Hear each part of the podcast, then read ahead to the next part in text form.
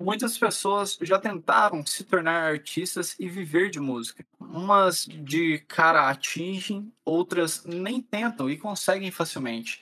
E tem aquelas que, na última tentativa, atingem não só o objetivo, como ainda se tornam a fagulha que o Reino Unido precisava para renovar um cenário musical estava meio morno, em meio à renovação iniciada em outros lugares do mundo, com The Strokes, The Hives e The White Stripes. O que muitos não esperavam é que viria da Escócia o primeiro nome realmente grande para o Indie Rock 2000 da Grã-Bretanha. Foi aqui que muita coisa reviveu, o estopim para tudo circular e acontecer, assim como a Primeira Guerra Mundial precisou de um arqueduque.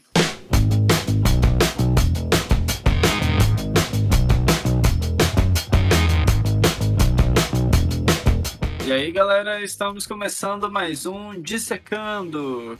E hoje vamos aqui com um disco que agora a gente pode falar que é um clássico, um disco que marcou muitos anos 2000 de muita gente, inclusive de quem vos fala hoje. Vamos aqui com Franz Ferdinand, primeiro disco do Franz Ferdinand, o auto-intitulado disco aí. E, pô, grande clássico. Agora, se a gente consegue falar isso sem ninguém ficar de reclamação por ter menos de 20 anos, né? Essa semana aí que a gente vai lançar o episódio, é, uma semana depois deles terem completado 20 anos de lançamento. E para fazer esse programa aqui hoje, eu vou chamar meu grande companheiro Bruno Barreta. E aí, mano, como que você tá?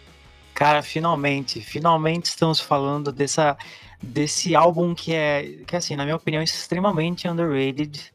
Eu acho que tá pau a pau com vários álbuns dessa categoria aí eu tenho uma paixão imensa por ele. Eu sei que você também tem, tem bastante história com ele crescendo. Eu tenho, desde criança, esse álbum tá, mora no meu coração, que eu sei de cabo a rabo esse álbum. E eu tô animadíssimo para falar sobre ele, que uma coisa que eu nunca fiz um exercício mental de pensar muito sobre ele, só viver ele. Então vai ser muito, muito interessante falar sobre.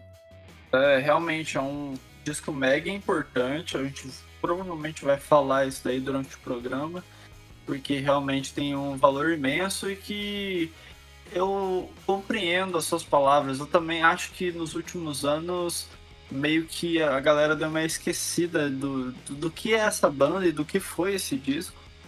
Mas nada melhor do que a gente estar tá aqui dissecando ele hoje, contando cada detalhe do disco Franz Ferdinand. Bom, antes da gente começar, galera, peço só para que você siga o arroba Underline no Instagram. É lá onde a gente conversa melhor com vocês. É lá onde a gente sempre fala quando tem episódios novos. E sempre tá fazendo stories também com assunto música rolando, né? E é claro também, se vocês quiserem me seguir, eu sou arroba Bruno Fonseca XX. E lá no TikTok é só pesquisar Noisecast que a gente tá lá também. Sempre fazendo vídeos de curiosidades do mundo da música. Barreta, passa aí também sua rede, cara. Cara, meu Instagram é tentando sublimar, lá onde eu boto é, filmes que assisto, livros que eu leio e principalmente músicas que eu escuto, principalmente músicas, é, álbuns que eu nunca tinha escutado antes. Eu sempre faço posts mensais lá. E, e é isso, basicamente. É isso aí, galera. Sigam lá o Bruno Barreta, sigam as redes do Mais Cash e sem enrolação. Vamos então né, apresentar os integrantes do Franz Ferdinand. E é até interessante citar isso, né? Já se passou 20 anos do lançamento do primeiro disco da banda e hoje em dia temos apenas dois membros que se mantêm no Franz Ferdinand, né, dessa formação original e eu diria clássica. Uma pena, mas vamos lá. Os integrantes são Bob Hardy no baixo, Nick McCarthy na guitarra e teclado, Paul Thompson na bateria e Alex Capranos na voz e guitarra. Alex que meio que é o líder da banda, né? Desde sempre realmente tomou as rédeas ali na, na frente da banda. E o disco foi lançado dia 9 de fevereiro de 2004. Vamos então né, contextualizar a época desse disco. Alex e Bob eram amigos de longa data e queriam dar a última cartada para darem certo na música, chamando McCarthy e Paul para formarem um grupo que, após essa formação, acabaram batendo na velha dúvida: como nomeariam seu conjunto? O quarteto estava com muita dúvida no nome, nenhum parecia funcionar. Então pararam de falar nisso um tempo, até que em uma conversa trivial sobre cavalos de corrida, falaram de Archduke, um cavalo vitorioso da época e tal. E dali linkaram o Arquiduque que foi assassinado e que foi um fato meio que usado de estopim para de fato iniciar a Primeira Guerra Mundial.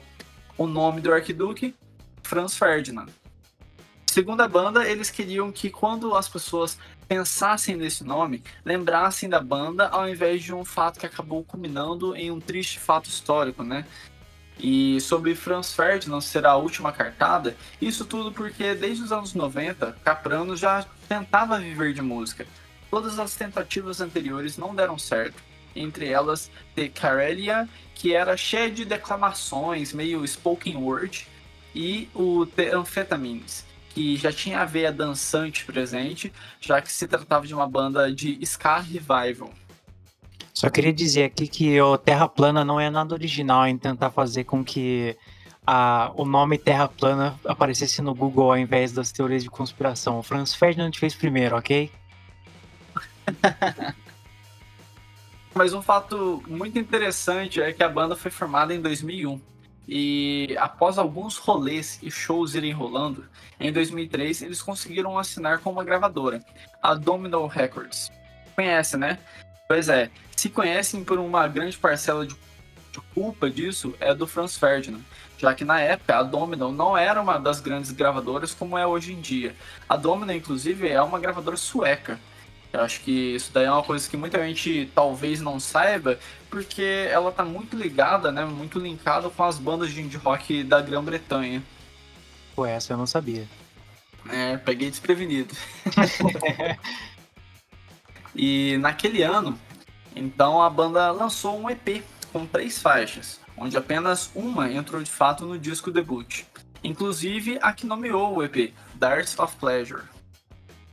Dali em diante, as coisas de fato foram acontecendo. O single Darts of Pleasure atingiu o top 50 no Reino Unido e em 44 lugar e a banda já ficou bem feliz com esse desempenho. E outra coisa bem legal nessa época é que a mídia também começou a notar a banda. O editor da New Music Express da época ouviu uma faixa do EP tocando e já ficou mega impressionado e foi atrás de saber e divulgar o Franz Ferdinand. Enfim, a banda estava de fato começando a acontecer. E é legal de destacar nessa época que o Reino Unido estava num período entre safras. É, assim, a cena nova-iorquina explodiu em 2001, né? E anos seguintes com Strokes, Interpol, Yes, The Walkman. Mas a cena europeia, da, que estava naquela pegada triste do Radiohead em OK Computer, Hell to the Thief, e o Britpop estava em baixa, visto que a maioria das bandas tinham acabado ou estavam em baixa. A banda nova que melhor acontecia ali naquela época era o Coldplay, naquele início que é bem tristinho e educadinho demais. E visto que o Indie Rock 2000 tava com uma pegada revival do post-punk nova-iorquino, Franz Ferdinand veio como um novo respiro animado da Escócia, visto que as maiores inspirações para a banda vieram das incríveis bandas de post-punk britânicas Orange Juice, Gang of Four e Wire. Dito e feito, para a gravação do disco, a banda foi para a Suécia com o produtor Thor Johansson e, segundo o próprio, muito da gravação foi só fazer o simples, visto que as músicas já estavam bem fechadinhas com a banda.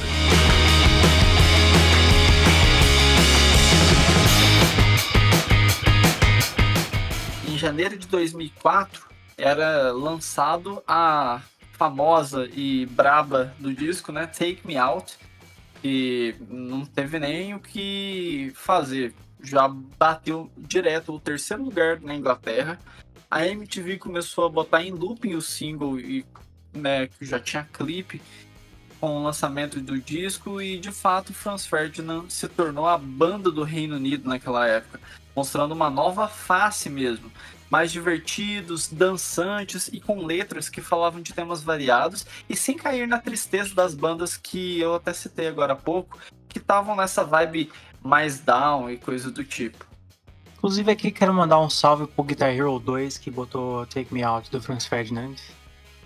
certamente foi o grande indicador aí para as pessoas conhecerem a banda, mano. Sim, mano. Nossa, isso foi muito importante. Principalmente para mim foi muito importante isso aí. É, e eu, e eu lembro muito bem que, tipo, quando tinha. É até legal você citar o Guitar Hero, porque o Guitar Hero teve importância fundamental em eu, eu ouvir rock, mas Sim. É, é impressionante, cara. O Guitar Hero 2 é marcado por algumas músicas. E uma dessas músicas é Take Me Out. E não é eu que tô falando isso. Mano, era qualquer pessoa que eu conhecia que jogava Guitar Hero 2 falava muito de Take Me Out. Ah, era uma das músicas favoritas. Com certeza, mano. Eu acho que até meus amigos metaleiros na época, todo mundo conhecia essa música, sabe? Gostasse ou não, que a maioria deles não gostava, mas alguns gostavam. É, mas é, mas foi, foi, foi, foi icônico, né? É, é um fato. Sim, mano. É, foi, foi muito marcante mesmo. E assim, é uma coisa bem interessante da gente trazer, né? Que, beleza, lá nos Estados Unidos as coisas estavam rolando, na Suécia já tinha o The Hives acontecendo, mas a Inglaterra ainda não tinha saído daquele limbo, né? Então, é, essa para essa cena, né, mais do indie rock que todo mundo hoje conhece, né? E o Franz Ferdinand nasceu a banda que abriu essa porta é muito legal, principalmente porque não é uma banda inglesa, né? É uma banda escocesa. Sim, mano. Eu acho engraçado isso aí, de que algumas bandas da, da Grã-Bretanha em si parecem que é, elas fazem essa. essa. Eles ele- elevam um pouco o negócio de, tipo, pensar que é da Inglaterra, que surgiu da Inglaterra, mas é da Grã-Bretanha, né? Acho que Franz Ferdinand é assim. O My Bloody Valentine, todo mundo fala que é uma banda, banda da Inglaterra, mas na verdade não é. Tem várias bandas que carregam essa bandeira aí, que na verdade não é. Sim. É, é muito curioso isso mesmo, cara. E é sempre assim. Surge uma cena, sempre tem uma banda que todo mundo. Ah, é inglesa. Quando vê, não, na verdade não é. Pois é. Eu acho que hoje em dia a gente tem um pouco isso também, dessa. Porque, primeiro, né, eu gostaria de falar que o pra mim, o garage rock é, é- Todo mundo sabe que tem bastante influência do pós-punk. Eu, eu, às vezes, gosto de chamar de pós-pós-punk. E hoje em dia eu acho que tá tendo a cena pós-pós-pós-punk, né? Então nós temos ó, um pouquinho do Black Country Road, Black Midi, o Shame. Eu acho que o Fontaines é um pouco assim. Eu acho que tem bastante gente que acha que o Fontaines é da Inglaterra, mas na verdade os caras são absolutamente muito irlandeses. Sim, é, é que nem, por exemplo, né, também outro exemplo que a gente pode dar é o YouTube. É verdade, nossa, sim, bom exemplo. que é uma banda que na época, né, principalmente foi gigantesca e a galera às vezes esquece que é da Irlanda e mas enfim é, é muito curioso como em diversos momentos da história do, do rock britânico não é bem uma banda inglesa sempre, sabe? Sempre aparece uma banda que é ali do lado e que a galera às vezes esquece. Sim, Partindo aqui para algumas curiosidades que eu separei sobre esse disco. O disco Franz Ferdinand atingiu a 32ª posição da Billboard, vendeu 1 milhão de cópias só nos Estados Unidos, mais de 3 milhões e meio de cópias pelo mundo, e ainda tiveram dois ótimos singles, né? Foi This Fire e The Dark of the Matinee, que também, assim, não foram igual Take Me Out, mas também foram muito bem divulgados.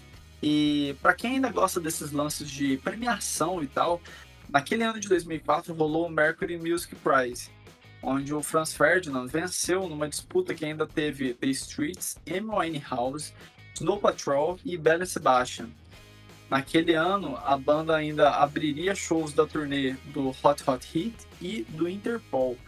Então, cara, é muito Uau. avassalador o que o Franz Ferdinand estava fazendo em muito pouco tempo.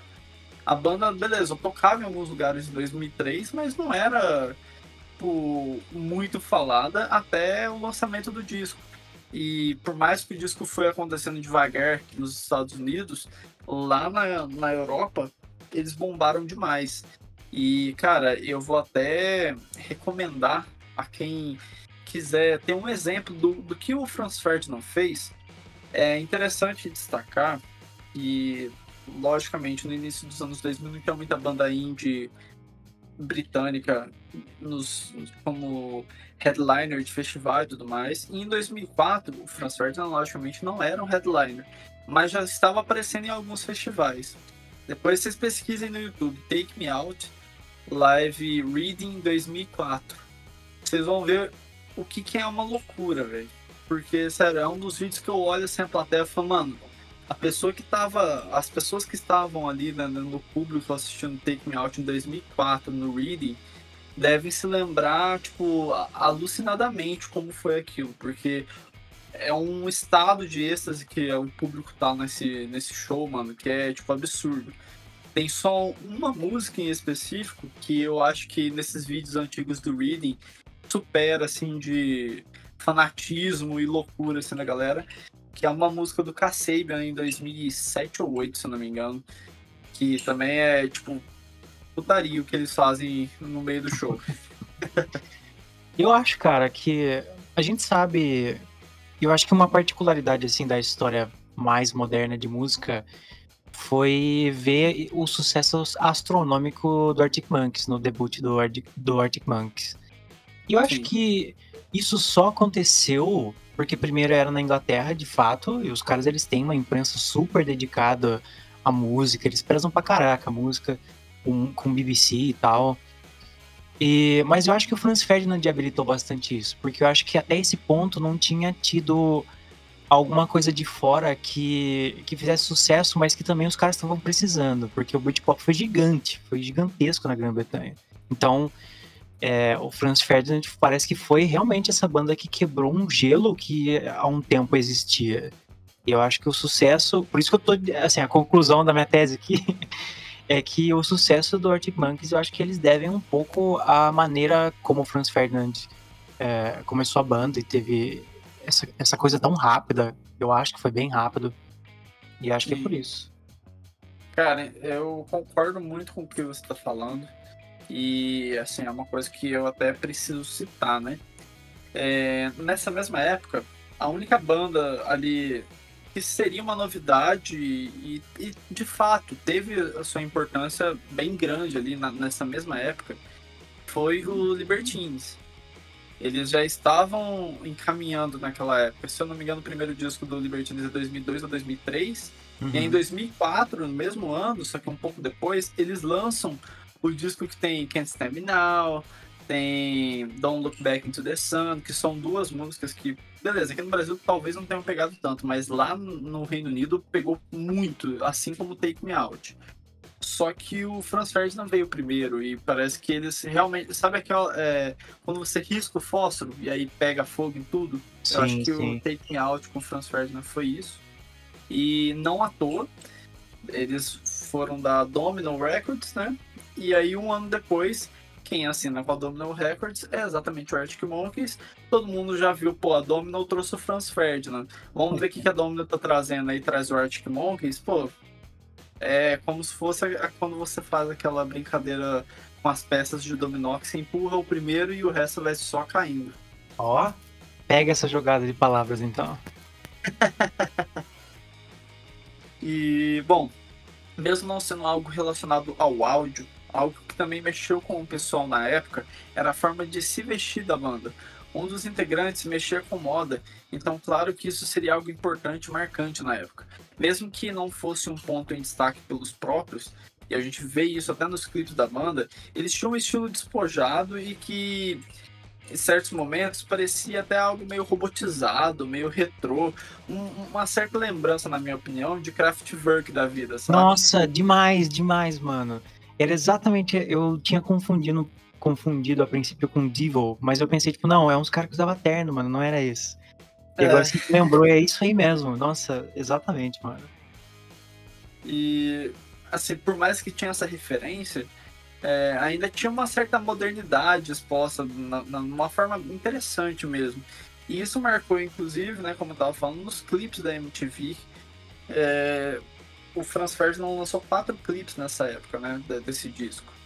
Então, acho que é bem marcante isso. É... Bom, vamos lá, gente. Seguindo em frente, né?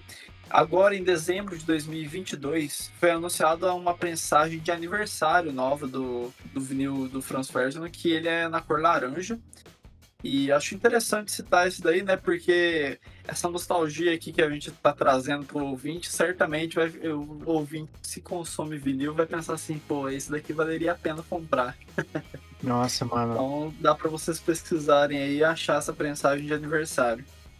Deve ser lindo. E agora, antes da gente seguir em frente com as próximas coisas do Dissecando aqui, vou citar só mais duas coisas que são bem rápidas. Se querem escutar algo na pegada do Franz Ferdinand, que não seja o Gang of Four, porque é sempre a referência que eu vejo nos sites falarem e tal, ouçam o Orange Juice, que eu tinha falado mais cedo. Essa banda é escocesa e tem até mais a ver com o Franz Ferdinand do que o próprio Gang of Four no instrumental. Por exemplo, tem a música Falling and Laughing, que é muito Franz Ferdinand, e When Light. É, basicamente, essa daí é uma banda dos anos 80 ali, e que era da Escócia, né? E que já trazia essa energia meio Franz Ferdinand, só que é, como a gente estava falando, né? O Franz Ferdinand meio que trouxe de volta essa parte de post-punk e tal, né? Um revival e etc. Então, assim, indico muito que esse Org Juice, para quem gosta de uma pegada mais retrô, acho que vai gostar bastante. É muito bom. Eu descobri hoje também, mano. Eu não conhecia. Eu tava pesquisando, eu conheci essa banda. Eu acho que até eu concordo que você falou que é mais parecido com o Franz Ferdinand do que o, o Gang of, Gang of Four. É, eu acho bastante, cara. É, eu conheci ano passado eu tirei realmente uma grande parcela do meu tempo para escutar a fundo muitas coisas e camadas do post-punk, né? E aí que eu descobri esse Orange Juice. Cara, eu não sei se sou só eu, mas eu, eu vejo um pouco de Talking Heads no Franz Ferdinand, principalmente no vocal. É, talvez tenha uma, uma certa referência mesmo. E por último, a estética é algo que a banda, né, como sempre tô falando aqui, né, sempre trabalhou muito bem. Depois dei uma pesquisada na arte também dos singles desse primeiro disco do Franz. Todas seguem o padrão de cores laranja, creme, branco e preto, sabe? E para quem gosta dessa parte visual, acho que vai achar bem legal, né? Como eles conseguiam trabalhar e pensar nessas pequenas coisas sempre muito bem.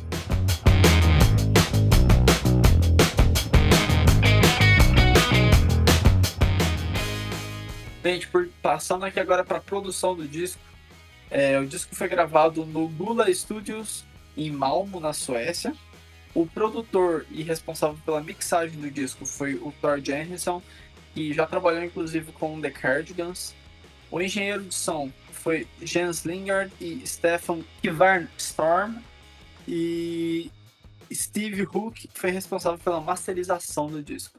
Como eu já tinha falado aqui algumas vezes, Uh, o disco Franz Ferdinand foi distribuído pela Domino Records. Falando sobre a capa do disco, foi criada por Roxane Clifford. E, cara, essa capa é uma das mais simples que eu conheço, de, principalmente de indie rock. Mas também é uma das mais marcantes. O que, que você acha dela? Eu gosto muito dela, mano. Eu gosto que. Eu não sei se teve outra banda assim, mais de, de desses pioneiros do garage rock que fez algo que é tão icônico, porque essa, essa é a capa que assim você consegue tatuar, essa é a capa que o baterista pode colocar no bumbo da bateria dele e, e se a bandeira que eles botam atrás de show, é, assim encapsula tudo, sabe? Acho que poucas bandas conseguiram fazer isso nessa época. O Franz Ferdinand tinha essa tipografia e iconografia que que foi bem icônico pros caras. E os singles também, né? Que, que nem se falou, as capas de, de single e do EP do, do Darts of Pleasure, eles são muito elegantes, mano. É uma coisa que você vê e você sabe que é direto que é Franz Ferdinand. Sim, cara. E, pô, sempre, assim, tudo bem que é um pouco pessoal isso, mas sempre que eu lembro do nome Franz Ferdinand, você tem uma imagem que me vem, é exatamente a imagem desse, desse disco. E não porque, ah, foi o primeiro disco, ou o disco que tem os primeiros hits e tal. É porque, mano, é muito marcante mesmo. Sim, e é como se fosse uma apresentação, né? Se os caras fizessem algum álbum auto-intitulado depois na carreira deles, é, acho que não ia ter tanto efeito assim. Certamente.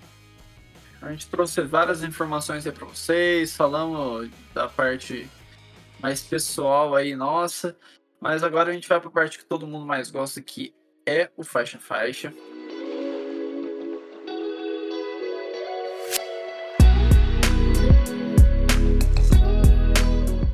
Vamos começar aí com Jacqueline. Com uma intro toda sentimental, né? Calmamente, o Alex vem cantando e tal a gente mal imagina que poucos segundos depois muda completamente, né? Com esse rifão de guitarra que, pô, eu sou apaixonado. Esse ritmo que a música tem me pega demais. Mano, pra mim é uma intro perfeita. Cara, é uma explosão. E, e é engraçado que essa não vai ser a primeira vez que eu vou falar isso claramente, mas é, é um riff muito icônico esse do começo. E é tão alto, mano, é tão saturado, sabe? Eu acho muito incrível. Então, e como eu falei, né, para vencer um Mercury Music Prize, cara, ganhando de, por exemplo, Amy House e tal, tinha que ser algo muito marcante. Aí você pega desde essa primeira música, algo que vai se repetir, é essa criação de riffs pegajosos, uma forma meio despojada de cantar e tal, que é uma coisa que sempre me chamou muita atenção que é muito Franz Ferdinand, tipo, nenhuma banda daquela época conseguia trazer, que era uns back vocals que ia dobrando a voz e não sei o que, meio que davam os gritos, mas que não ficava chato, ficava um negócio legal, ficava diferente, mas interessante, sabe? Sim, eu vejo muita gente falando que o Franz Ferdinand é muito uma banda caracteristicamente de garage rock. Eu discordo muito, porque é que nem você falou, eles têm essa coisa da, da harmonia vocal que eu acho que é muito particular deles. E tem outras faixas que eu acho que até, é até mais evidente do que Jacqueline. E, e eu também eu acho muito particular a voz do Alex, porque você tem, por exemplo, o Julian, que você sabe que ele canta muito bem, uh, mas apesar da produção do Exit ser muito diferente também, é bem visceral. Mas, e esse você tem o Alex que ele canta de um jeito que parece esses caras dos anos. Eu acho que para mim me lembra um pouco o jeito que o David Bowie cantava nos anos, no meio dos anos 70, assim.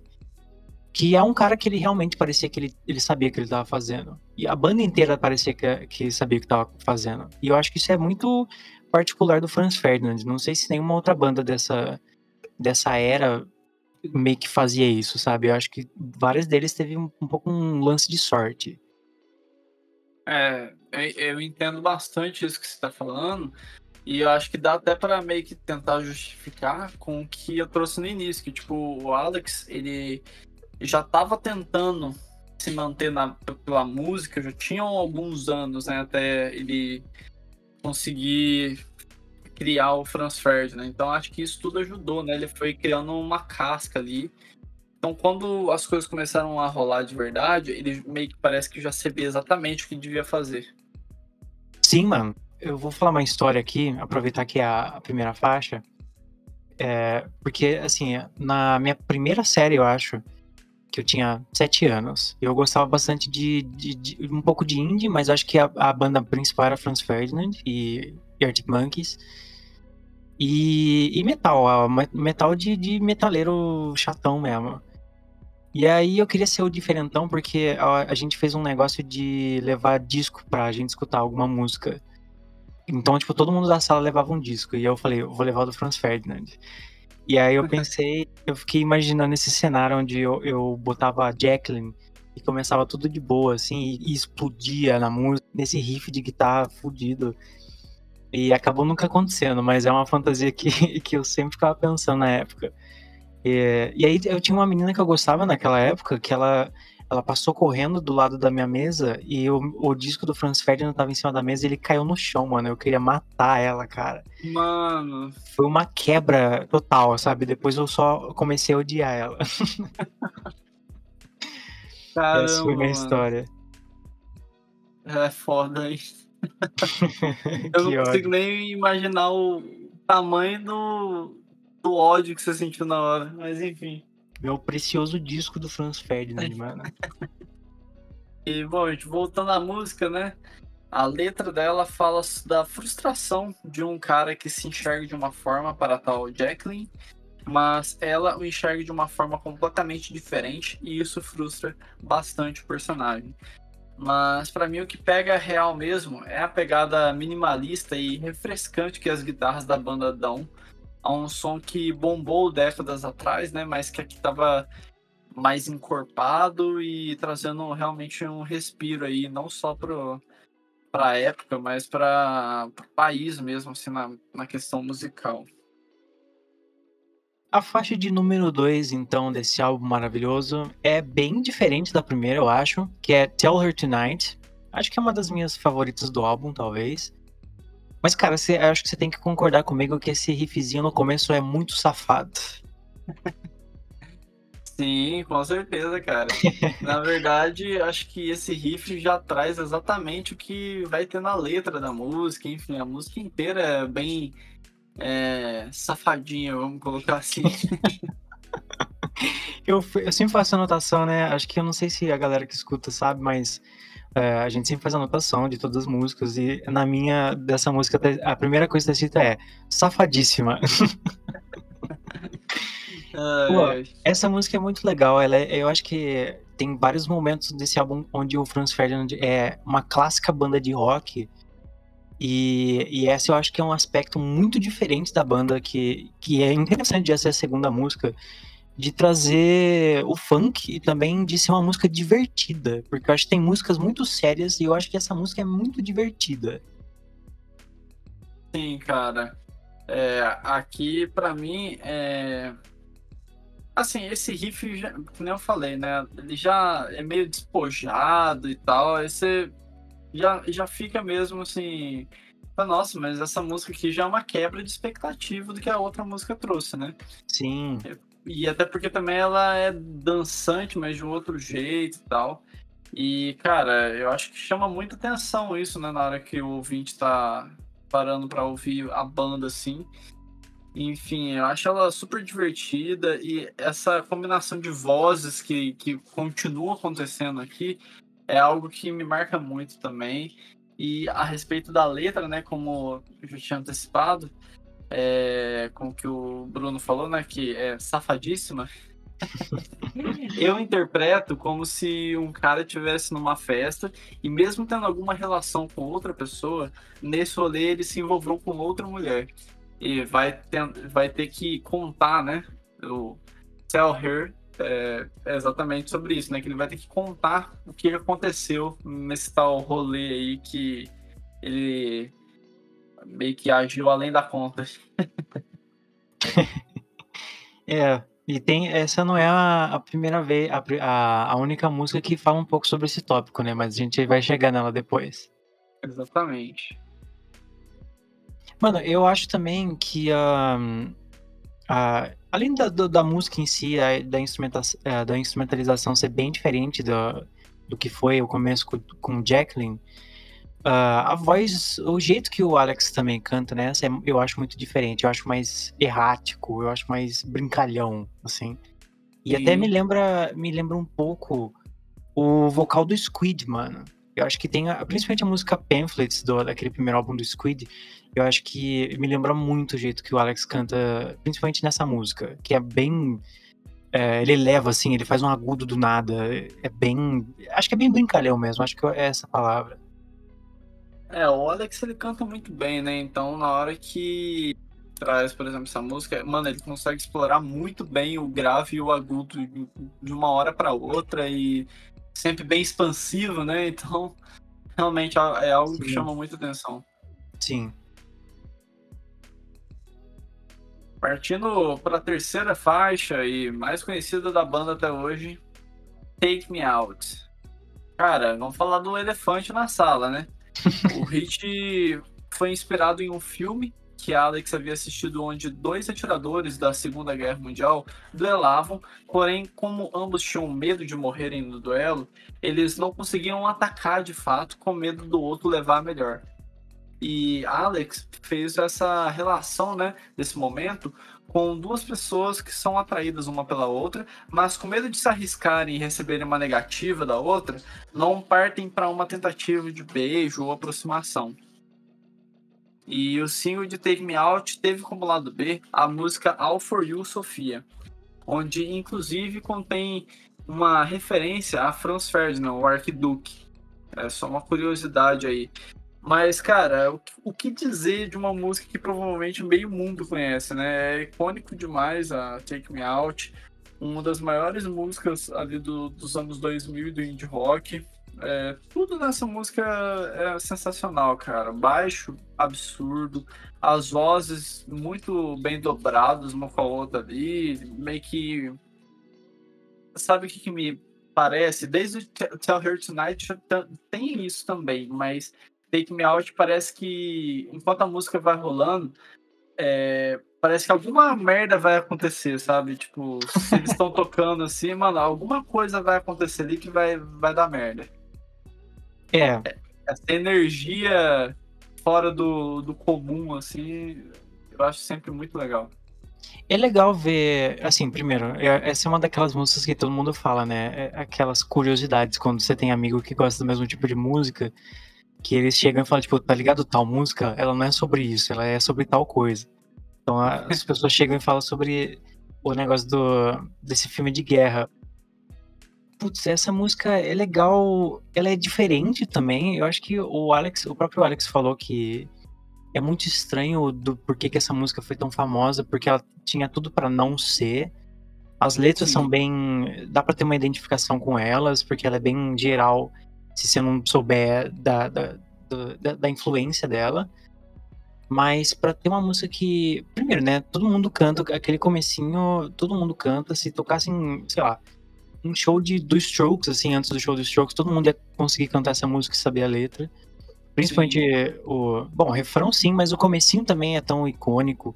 Uh, mas a virada, mano, né? Eu tenho que falar sobre essa a transição de, de tempos que a música tem, que, que foi um enigma pra banda de juntar o resto da música com esse comecinho e que funcionou tão bem, né? Eu, eu não sei se os seres quebraram muita cabeça para desenvolver isso aí, é, quando eles vão desacelerando né, a guitarra e a bateria, mas que funciona tão bem e muita banda me indicou depois, mas que eu acho que quem.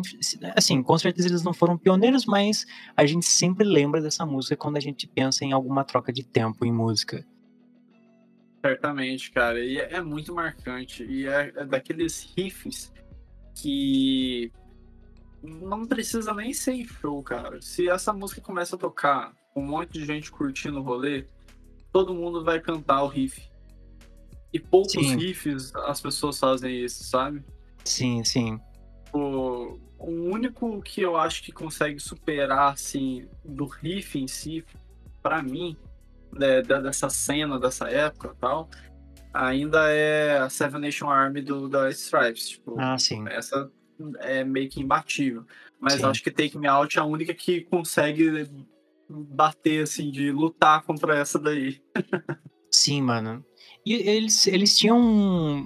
Eles sabiam fazer isso, porque cada música tem alguma coisa muito. que, que lembra bastante. Você termina a música. Se, se, se, você escuta pela primeira vez, você sempre pensa, tipo, ah, aquela música é aquela. É, a guitarra faz aquela coisa, aquela outra ah, música, a guitarra é. faz aquela outra coisa. Então os caras sabiam muito fazer isso aí. E eu, eu assim, para você é o Seven Nation Army, e é claro, né? É indiscutível isso. É, mas eu acho que o, o debut do, do Arctic Monkeys também consegue fazer isso com a guitarra. Eles fazem de um jeito bem mais cru, né? Eu acho que é, em via de descobrimento, porque os caras eram muito novos e tal, mas eu acho que o Franz Ferdinand sabia disso, sabe? Eles sabiam fazer esse tipo de coisa. Sim. Com certeza, cara. Não à toa, naquela aquela época ali dos anos 2000, Franz Ferdinand e Arctic Monkeys foram as duas bandas que levaram a Inglaterra longe. Sim. O de principal, né? Lógico que tem diversas outras bandas legais.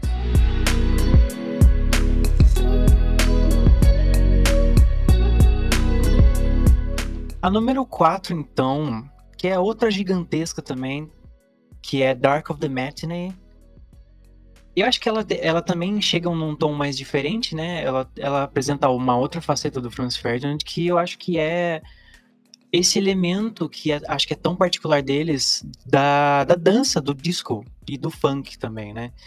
Uh, eles têm, eles têm muito isso aí. Acho que os Strokes ele fazia, eles faziam bastante uso de acorde nas músicas deles. E o debut do Arctic Monkeys eu acho também que, é, que deriva mais do punk do que qualquer outra dessas bandas. Mas o Franz Ferdinand é, é a banda que, quando eu penso em, em garage rock, indie rock dos 2000 com funk, é essa música, essa música e também essa banda que sempre vem na cabeça. Cara, com certeza. Eu acho que esse é o meu riff favorito, inclusive, do Franz Ferdinand, cara.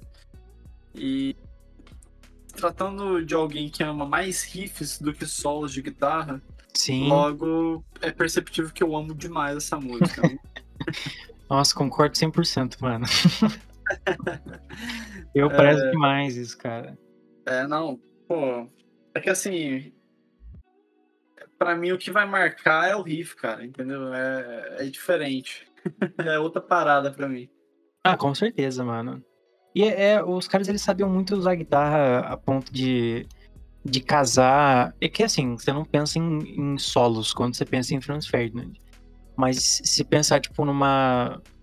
Num lead guitar ali, que são. Que, por exemplo, aquele, aquela a guitarrinha que a gente sempre fala do Take Me Out. Os caras sabiam fazer isso muito bem, mas o Alex também tinha uma sensibilidade para acorde. Sim. Que, que, é, que é necessário nesse tipo de música. Total, mano.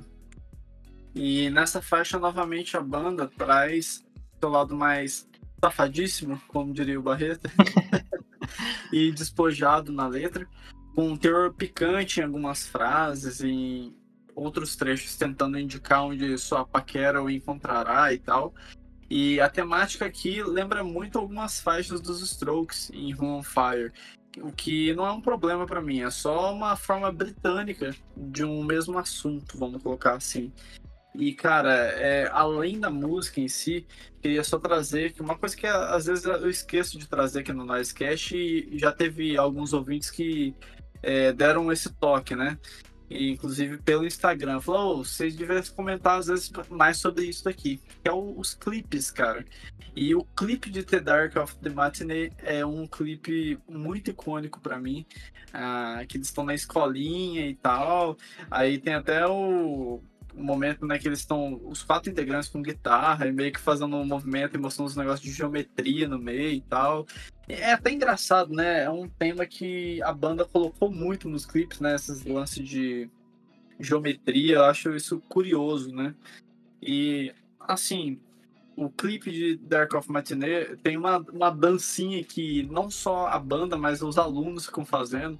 E eu fiquei pensando, pô, em tempos de TikTok, Seria muito legal se essa música viralizasse com as pessoas dançando igual o clipe. Potencial eles têm, mano, porque o Franz Ferdinand tem essas músicas bem dançantes, né? Sim. Então, pegar qualquer música deles, mas essa aí também tem um potencial muito grande. Pô, Pô pode viralizar. Já a coreografia lá, velho. Sim, mano. Fazer um revival aí, sabe? Fazer um. Uma um, não um merchan, assim, mas divulgar por questão de ser 20 anos de álbum, fazer essa, essa, essa viralizadinha aí. Ai, caramba, seria massa. E partindo agora para a quinta faixa do disco. Quero ouvir falar esse nome agora. Me perdoe se tiver errado. Eu acho que é Off Axie. Bom, é a quinta faixa, né? E assim, é uma, uma. São duas palavras em alemão. Então, por isso que não vou prometer. Inclusive, eu acho que eu devo ter pronunciado errado. Mas, cara, esse início todo climático no teclado, velho, é um bagulho que, pelo menos para mim, faz, tipo, pô, não tem como você torcer o nariz pro Franz Ferdinand, velho. Essa música vem para sair um pouco do que vinha tendo no disco, né?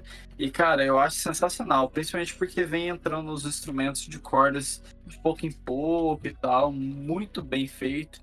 E aqui o meu destaque acaba indo mesmo pro Bob no baixo, porque tem uma das linhas mais divertidas do disco. Sim, mano. E essa música, ela é, ela é muito legal ver o quanto ela ela se difere em, em estrutura mesmo, né? Porque que nem, que nem se falou, tem começa bem melancólico ali e que combina bastante com o comecinho de Jacqueline também, só que mais cheio o som e que no refrão explode em puro, mais puro garage rock possível, sabe? E eu, inclusive, assim, é, é, essas últimas vezes que eu fui escutar, eu pensei, olha só, provavelmente a influência do funk do Nile Rodgers na guitarra, nesse refrão, porque é, eu acho muito característico do Nile Rodgers. Cara, é verdade, eu não tinha parado pra pensar, fazer essa ligação. Mas é que... muito, muito Nile Rodgers. Eles devem ter bastante influência de disco. Eu acho que ah, mesmo as, as aquelas bandas escoceses que eles é, se espelharam bastante, que nem o Warren Juice, eles devem ter alguma influência de disco que acaba voltando no Nile Rodgers. Até porque quem que não tem influência do Nile Rodgers, né? Mas. É. É, mas para mim me lembrou isso aí. Eu não sei se, se eu tô muito longe ou se foi um negócio momentâneo. Não, cara, mas faz total sentido. E, assim, é claro que também o, o Nick na, no teclado ali, pô, a música acontece em cima do teclado, né? Sim. E, mas, assim, o que mais me fascina nessa faixa, mano, é realmente o instrumental que é muito gostoso. O baixo, a todo momento, fazendo uma linha foda. E por mais que a letra não seja muito longa e coisas do tipo, os instrumentos conseguem fazer no caminhar e, tipo, mano, são quatro minutos de música. É uma das músicas mais longas do disco. Uh, tô até vendo aqui agora, na real, é a música mais longa do disco. Mas, cara, você nem sente que ela é longa, assim, sabe? Ela Sim. passa muito bem. É... Sério, eu adoro essa música. Até por ser mais lenta, né? Parece que eles não estão arrastando tanto assim. Sim. Mas é legal essa sensibilidade que eles têm. Por isso que eu acho que eles têm tanta elegância, assim, em fazer música. Porque Uh, em uma banda que é de rock dos 2000, eles têm o, bastante o peso da música cai em cima do, do trabalho na guitarra. E os caras conseguem montar um, uma música conforme teclado, sabe? E que faz toda a diferença, mas também não, não é tão longe assim do que os caras estão fazendo no resto do álbum. Sim. Então, eles, é, é muita maestria para fazer esse tipo de coisa, mano. É, cara, tem que estar tá realmente inspirado.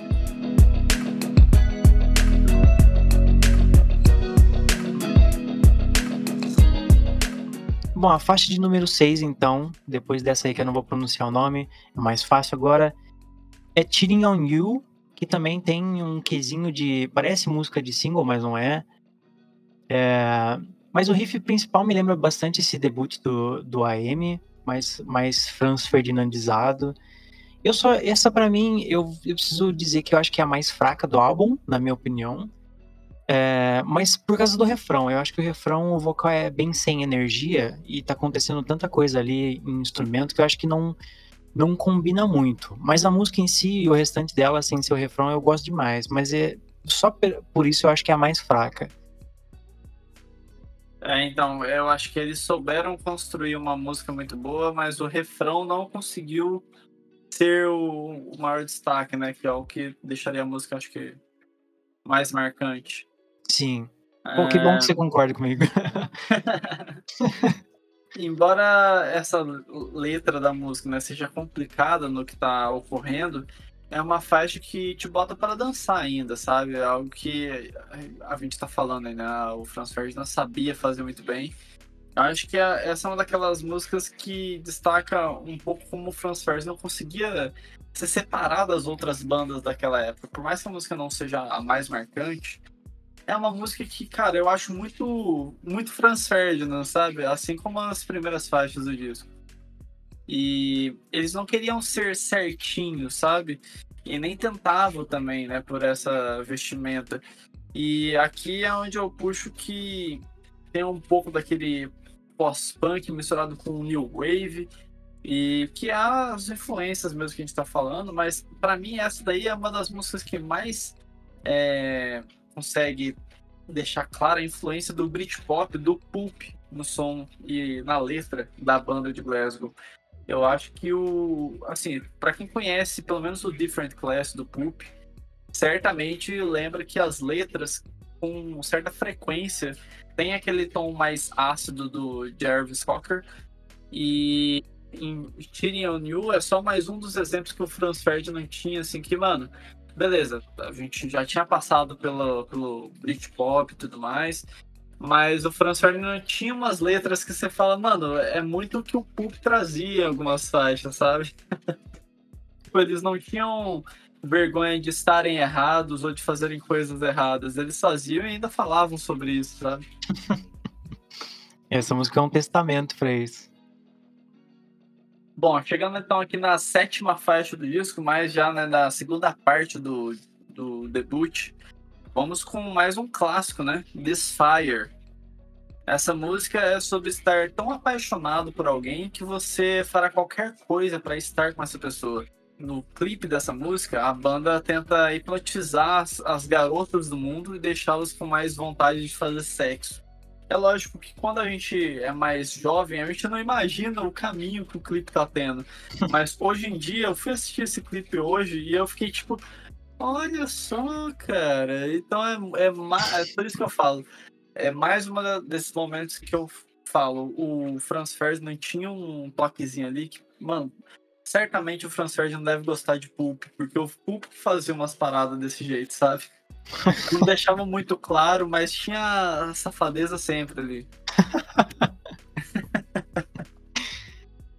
pra mim, essa música, assim, fica par a par com Take Me Out, sabe?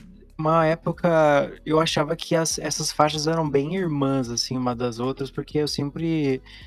Uh, a época que eu tava vidrado em Take Me Out, eu sempre pulava o resto das músicas pra ir direto no This Fire. Eu achava que e até um tempo eu achava que o Desfire vinha depois já do Take Me Out, mas não é, né? Como a gente sabe. Mas essa é uma. Pô, eu, sei lá, é muito especial para mim essa música, porque eu devo ter escutado ela demais, demais, demais na minha vida. E o comecinho também, né? É um negócio que. Se fosse. Se eu estivesse jogando song pop, eu conseguiria acertar essa música em um milésimo de segundo. Boa referência, cara. É, às vezes eu também tenho umas músicas que acontece isso comigo. Às vezes, tipo, faz um tech, eu já sei exatamente qual é a Sim. música. Eu já fiz um jogo assim, que não foi no Song Pop, mas foi com o Strokes. Ah. E, e, nossa, cara, eu soube de todas as músicas que, que apareceram. E eu acho que eu consigo fazer isso com o debut do Franz Ferdinand também. Mano, eu vou até. Ó, eu tenho uma história já pra contar ainda sobre essa música, mas só pra já complementar isso que você tá falando.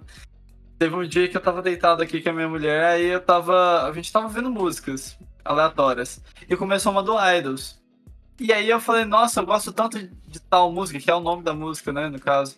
Só que agora eu não lembro qual que era a música, cara, mas é uma música que demora para começar, acho que é Grace, né, do hum. novo disco.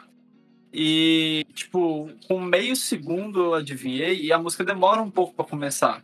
Tipo, demora uns 10, 15 segundos para começar.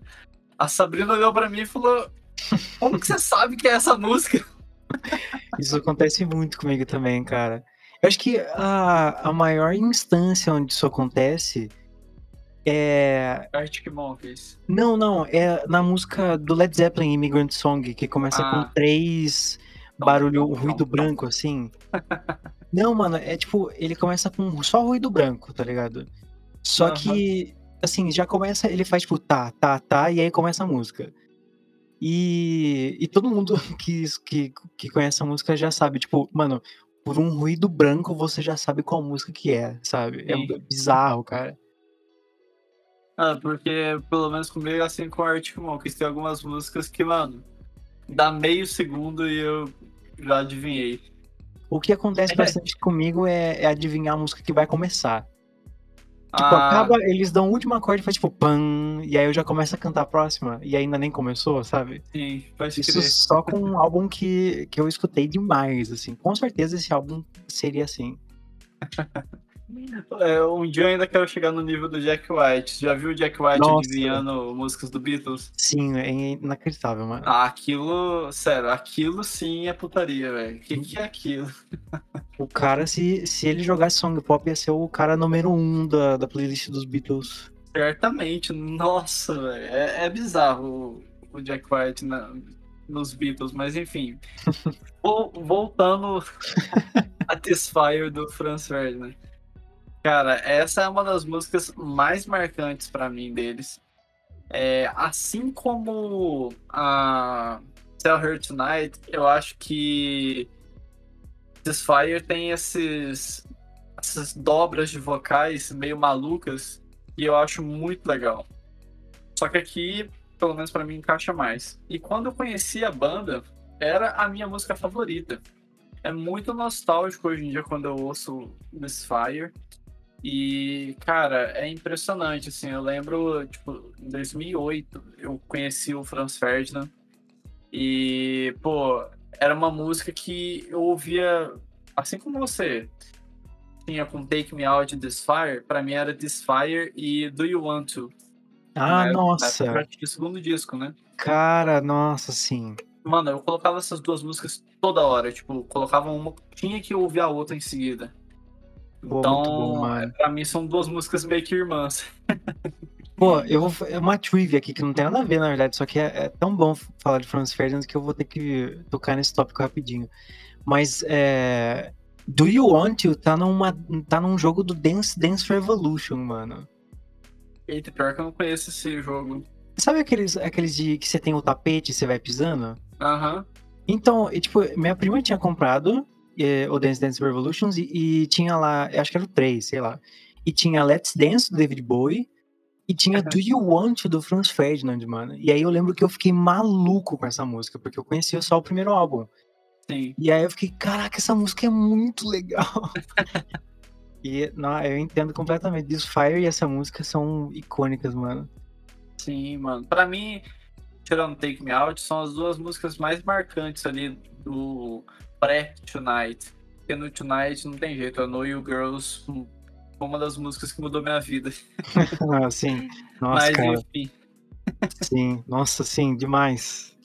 E, bom, focando de novo no This Fire, né? Cara, é um ritmo muito viciante, né? Essa dissonância nas guitarras são demais. E a cozinha aqui também é um destaque à parte para mim. E, cara, é muito legal que a gente ouve This Fire música do, dentro do disco, tá de um jeito.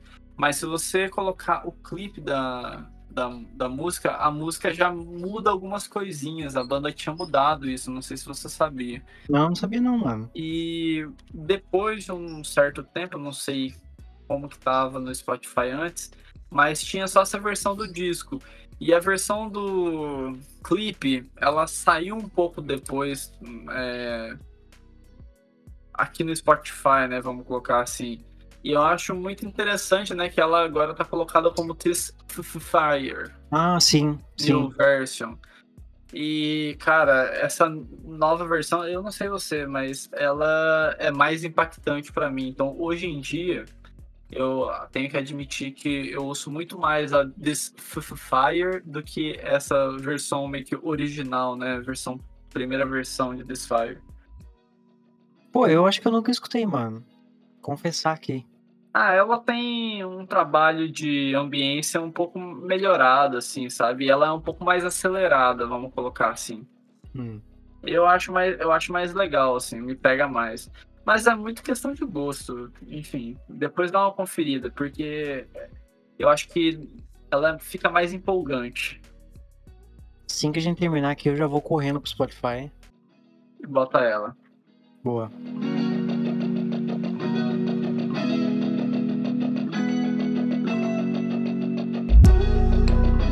Continuando então esse lado B, a gente tem a faixa número 8, um que foi um single que foi gigantesco, que foi deu o nome do EP também, que foi gigantesco, que é Darts of Pleasure, que é uma, eu acho que é uma, uma música pra mim que não tinha me pegado na quando eu era criança, eu não gostava muito dessa música, não sei porquê. Acho que o final é, quando começa a ser um negócio super alegrão assim, eles começam a cantar em alemão, não me eu achava meio besta na época, eu acho mas que foi crescendo em mim por um bom tempo. Hoje eu, assim, é, e até eu ia falar, né, que pra mim esse álbum é estranho analisar faixa a faixa, porque pra mim às vezes parece que é só uma música gigantesca de 40 minutos. Eu sempre escutava de cabo a rabo. É, mas a- às vezes eu, eu pulava Dirt of Pleasure, mas que acho que é integral pro resto do álbum também. ela é bem ameaçadora, o, os riffzinhos do começo, é, tem essa tensão que não necessariamente é no teclado, né, que nem a, a, a Axie, mas que, que os caras fazem tão bem. E, tipo, não é à toa que foi um single. Essa, essa música eu escuto e eu fico pensando, é, como, é lógico que essa música foi um single. É, é muito estranho esse poder que a gente tem, às vezes, de falar que uma coisa é single ou não, e realmente é, e eu nem sabia. pois é, cara. É... Assim, Dirt of Pleasure, cara, sabe o que, que eu acho, na real? Que ela tem cara de single, mas eles não deviam ter colocado ela como primeiro single. Uhum. Acho que ela seria melhor para colocar depois, mas enfim. É uma questão muito impossível de prever. Até porque você tinha falado que a banda achou improvável, e eu também concordo, cara. Eu acho que é muito improvável o Take Me Out ter estourado do jeito que estourou. Sim. Ela tem muita coisa legal, mas aquela quebra de ritmo é um pouco arriscado para ser single. Sim, mas as pessoas. Naquela época, pelo menos. É, as pessoas tendem a seguir uma linha reta e não consumir música muito complicada. A gente sabe que não é coisa muito complicada, não é tão complexo assim, mas que o público geral acho que não iria apetecer tanto eles, né? Sei lá. E na época não era o comum, então, enfim, né? Vários fatores. Sim. Mas, cara, a música é sobre sedução e os dardos do prazer que atingem você, na verdade, são as palavras. Então, essa é uma referência né, que o Alex faz. E é sempre legal quando o Alex, inclusive, faz referência. Ele tem umas referências muito bem pensadas. Mas não tem jeito, para mim, esse baixo sempre me lembra Interpol, cara. Não. Eu gosto muito de Franz Ferdinand, então, mas esse baixo me lembra muito as músicas do Antics, do Turn on the Bright Lights. Sim, mano. Nossa, sim. Que é icônico também, né? Puta que pariu. Esse é outro sim. também que é Jesus Cristo. Exatamente. Mas, enfim, de qualquer forma, é uma faixa de letra muito boa. E a música é um pouco mais redondinha, bem cara de cima mesmo. Mas para mim eu queria só destacar que eu adoro esse trecho aqui da letra, né? Que é, abre aspas. You are the villain who sends a line of dark, fantastic passion. Que é basicamente, você é o vilão que envia uma linha de paixão sombria e fantástica. Eu acho que essa cantar essa, esse trecho é muito legal. ah, e só para destacar mais uma vez, né? O clipe de Darts of Pleasure é o meu favorito de, dessa era aí, do primeiro disco do Franz Ferdinand. Que meio que tem umas imagens que é dentro da boca do Alex, é, é bem diferente, assim. É um clipe bem. que traz aquela energia da, da Inglaterra nos anos 2000, igual é, Live Before the Lights Come On do Arctic Monkeys, sabe? Tem aquele clima esse clipe. Esse é icônico também. Baita. E, gente, agora já encaminhando mais pro final do disco, vamos com a faixa Michael. Outra faixa que, né, uma das mais marcantes do disco e da banda, ainda mais lá na Grã-Bretanha as guitarras e crescente da música é muito bom, cara. Eu acho que essa música aí é realmente uma das mais marcantes, até pela pela guitarrinha mesmo, sabe? Porque a guitarra aqui ela meio que realmente toma a rédea da situação e traz toda a energia que o Franz Ferdinand tinha. Cara, sim, eu gosto tanto da energia de, dessa música. Eu acho que essa e Jacqueline são as que mais explodem, assim, na. Assim, em uma linha reta, né? Porque várias outras músicas explodem do seu jeito, que nem eu disse do Alf Axie lá, que, que o refrão também é bem explosivo, só que essa e Jacqueline são umas que não simplesmente não param de ser essa energia cru demais. E eu acho que essa música tem uma sonoridade de single, mas não foi. Eu acho que não foi, não lembro. E mas é tão boa essa música, eu, assim, eu devo falar que não só. Eu sempre falo bastante da instrumenta instrumentação quando a gente faz esses programas, mas nesse caso a letra também é tão legal, mano. Que nem estava falando da, da Jacqueline. É, eu tinha uma interpretação totalmente diferente na, quando eu era criança, quando eu era adolescente e tal. E, e ver os temas que eles faziam, porque Jacqueline é bastante, fala bastante sobre machismo E, porra, Michael é o hino gay do, do indie rock, sabe? Tipo, Exatamente. Tipo, cara, é muito difícil ver banda que faz isso, cara. E principalmente que nem. Eu lembro o Simon Scott, do, o baterista do Slowdive, quando ele falou que foi muito triste a época que, que chegou o Britpop, porque os caras. Não as músicas em si, né? Mas os caras eles eram bastante machão, tinha essa persona de machão, de futebol e tal, dessa coisa toda de, de inglês. E ele odiava isso. E eu acho que por uma época reinou bastante esse tipo de pensamento. E de ter uma banda que foi um ícone da Grã-Bretanha por um certo tempo, de ter música com um tema assim, sabe? É muito legal ver Sim. esse tipo de coisa. Total, mano. É bem diferente e é muito legal que tenha dado tão certo, né? E Sim. basicamente a, a música né, se trata de que assim, o Nick e o Alex escreveram essa música depois de uma noite que eles passaram num clube lá de Glasgow junto com um amigo deles que se chamava Michael. E ficou bêbado e começou a dançar sugestivamente em um pódio. E aí os, os dois amigos de banda foram lá e, tipo, mano, vamos fazer essa, essa história aqui como se fosse um encontro gay e alguém desejando esse tal Michael e tal. E, cara, o clipe dessa música, inclusive, contém a participação desse amigo, o Michael. ele participa do clipe. E, inclusive, esse clipe foi gravado lá em Berlim. Aqui é, vem novamente a identidade do Franz Ferdinand, né? Aqueles back vocals gritados, é, guitarra todo tempo se destacando e tal. É uma outra grande faixa do disco. Sim, é, uma, é bem lógico essa música. Indo para a faixa de número 10, então, a penúltima música desse álbum, que é um pouco mais melancólica no refrão, principalmente, que é Come On Home. É, assim, para mim, eu devo falar que eu falei sobre o Talking Heads. Tem uma parte que ele canta nessa música, bem no, no verso, quando ele, ele vai, ele sobe com um, um agudo, assim, bem rápido. Que, cara, eu, eu tava escutando recentemente, porque né? Eu não escutava Talking Heads naquela época, e hoje sim, que David Byrne cantando, mano. Sabe? Era simplesmente isso, cara.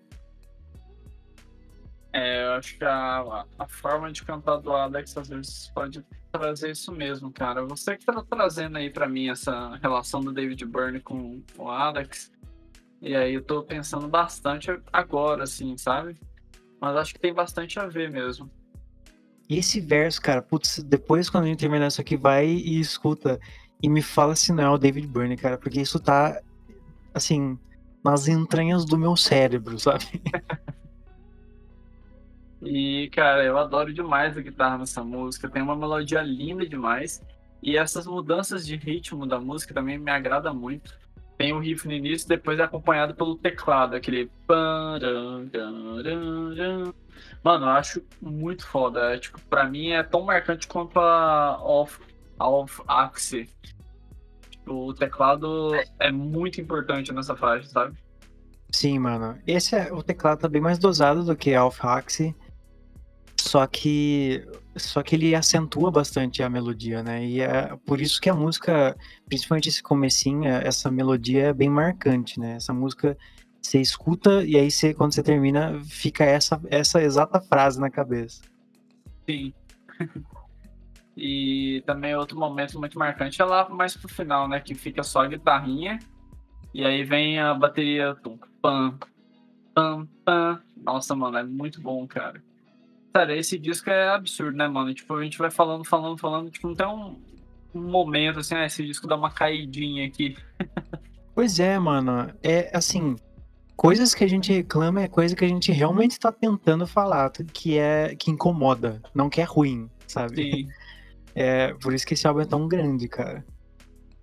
E só pra não passar batido, a letra de Come On Home é aquela história de vamos pegar e tudo mais, porém não queremos nada sério, sabe? Clássico tema do, do Indie 2000. Exatamente.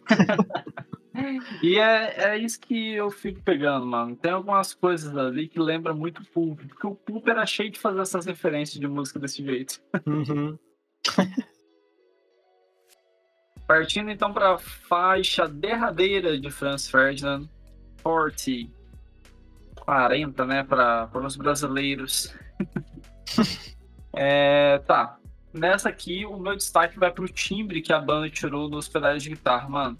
Esse reverb delay leve que eles conseguem dar uma molhada no som da guitarra, mano, é muito bom. Eu acho que dá um brilho absurdo demais. E embora seja uma das letras menos marcantes no disco, esses lá, lá, lá, lá do Alex, e nesse ritmo né, da, da bateria, guitarras e tal, me pega demais.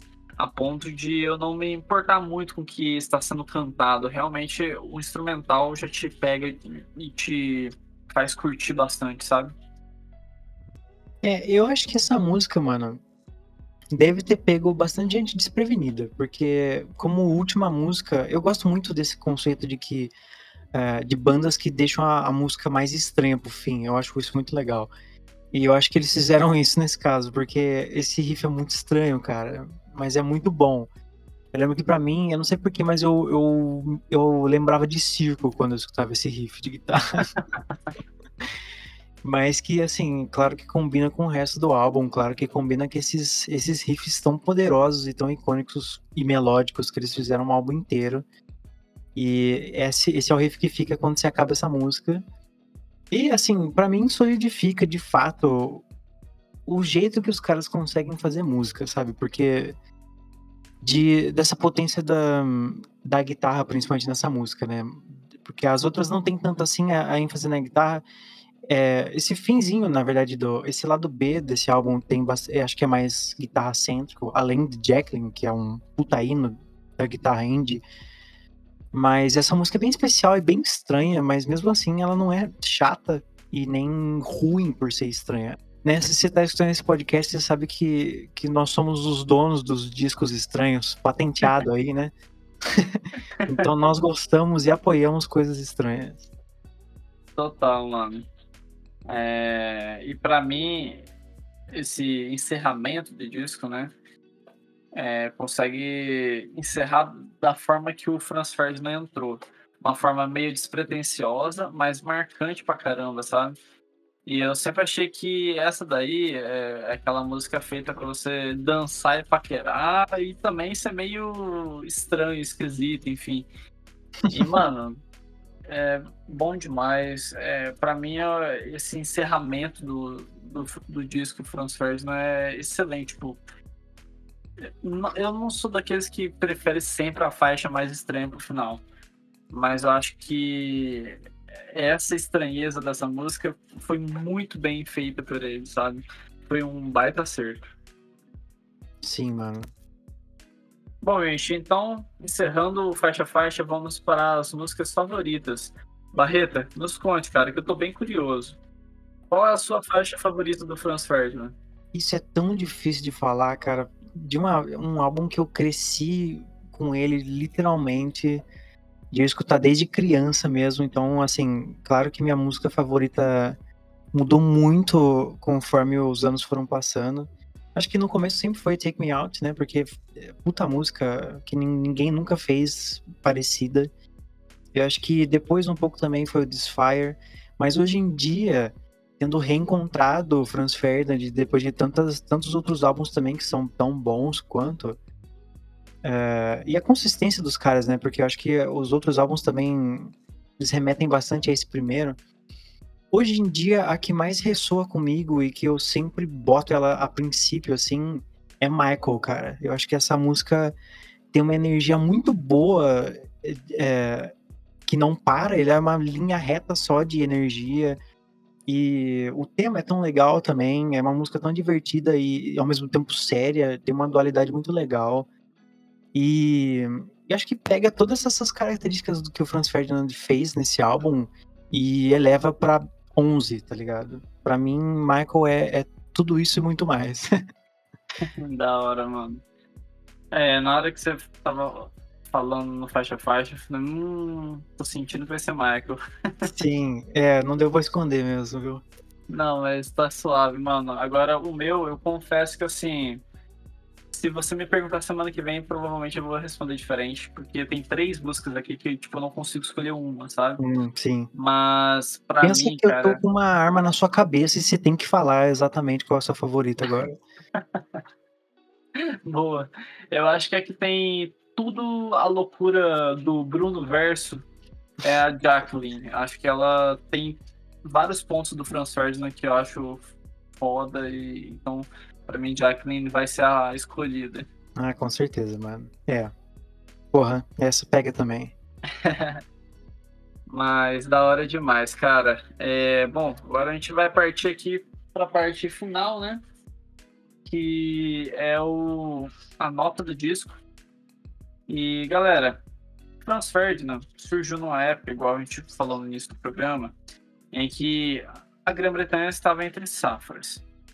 Logo depois do Franz Ferdinand, veio muita coisa se desenrolando ali, é... mas focando no disco deles, é impossível a gente não citar a crueza das faixas, é, algumas coisas mais minimalistas, a forma de cantar e trazer os backing vocals, os riffs de guitarra.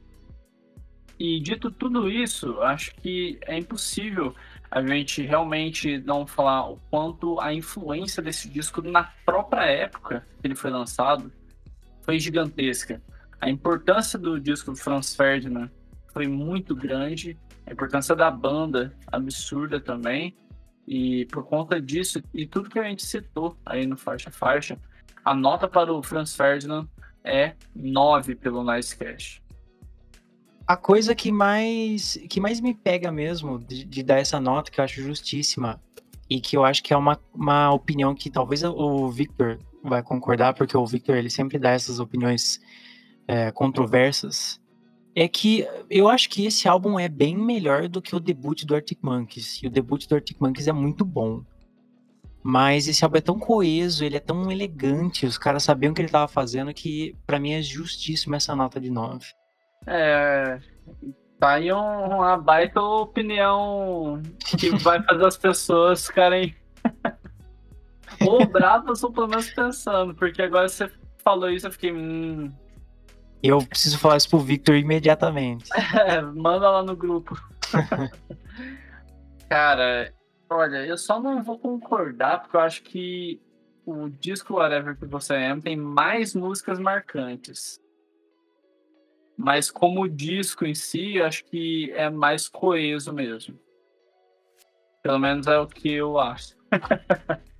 Mas é uma opinião hum, bem sim. forte, cara. Achei bem legal.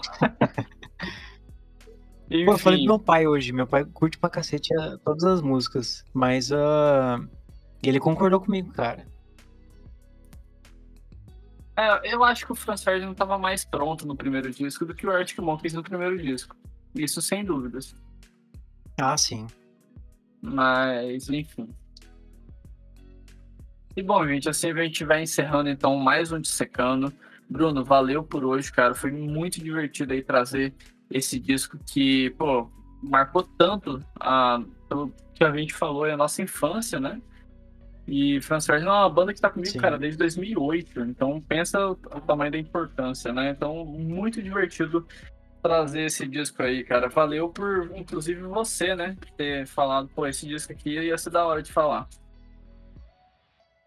Ah, com certeza, mano. A gente tinha que falar. E que nem se falou mesmo, é parte da infância é um negócio que a gente tem um carinho muito grande é, e é muito fácil falar sobre, né? Isso que é, é muito e é muito divertido, acima de tudo. É. E essa é, uma daqui, é um daqueles discos e algumas músicas desse disco vai ser daquelas que a gente daqui a alguns anos vai chegar, ó, essa daqui era da minha época. Eu já falo isso já. Mas enfim, gente, a gente vai acabando aqui esse programa então de hoje. Se você curtiu o episódio até agora, dê 5 estrelas pro Noisecast na sua plataforma de áudio, dê a nota máxima, isso ajuda bastante a gente a ser divulgado pelas próprias plataformas de áudio.